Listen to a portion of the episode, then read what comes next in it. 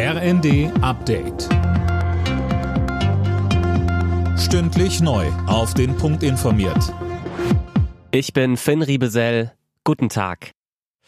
In der EU müssen möglicherweise Corona-Impfstoffe im Milliardenwert vernichtet werden. Wie die Funke-Zeitungen berichten, ist offenbar viel zu viel bestellt worden. Mehr von Tim Britztrup. Gesundheitskommissarin Kyriakides will jetzt mit den Herstellern nochmal nachverhandeln, nachdem viele Länder vor einem Impfstoffüberschuss gewarnt haben. Alleine Deutschland hat für die kommenden beiden Jahre 160 Millionen Impfdosen bestellt, die nicht benötigt werden, heißt es aus dem Gesundheitsministerium. Man bemühe sich darum, überschüssige Lieferungen zu stornieren oder zu verringern.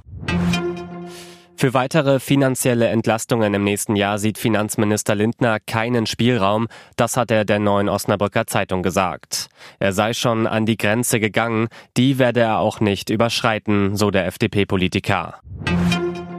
Heiligabend und die anstehenden Weihnachtsfeiertage sind für die meisten eigentlich ein Grund zur Freude. Für Obdachlose sind sie aber meist genau das Gegenteil. Es ist kalt, zudem wird die Einsamkeit nochmal deutlicher als sonst. Wer helfen will, kann etwa warme Kleidung abgeben, sagte uns Heiko Naas, der Landespastor der Diakonie Schleswig-Holstein. Aber auch kleine Gesten reichen schon. Also ich kann da nur zuraten, keine Scheu zu haben, jemanden anzusprechen, auch zu fragen, ob man Kaffee zum Beispiel auch äh, vorbeibringen kann. Das sind alles kleine Gesten, aber es sind Gesten der Menschlichkeit und die brauchen wir in diesem Land.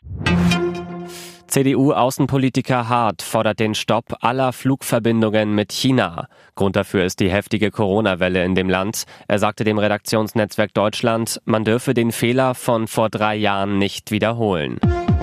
Alle Nachrichten auf rnd.de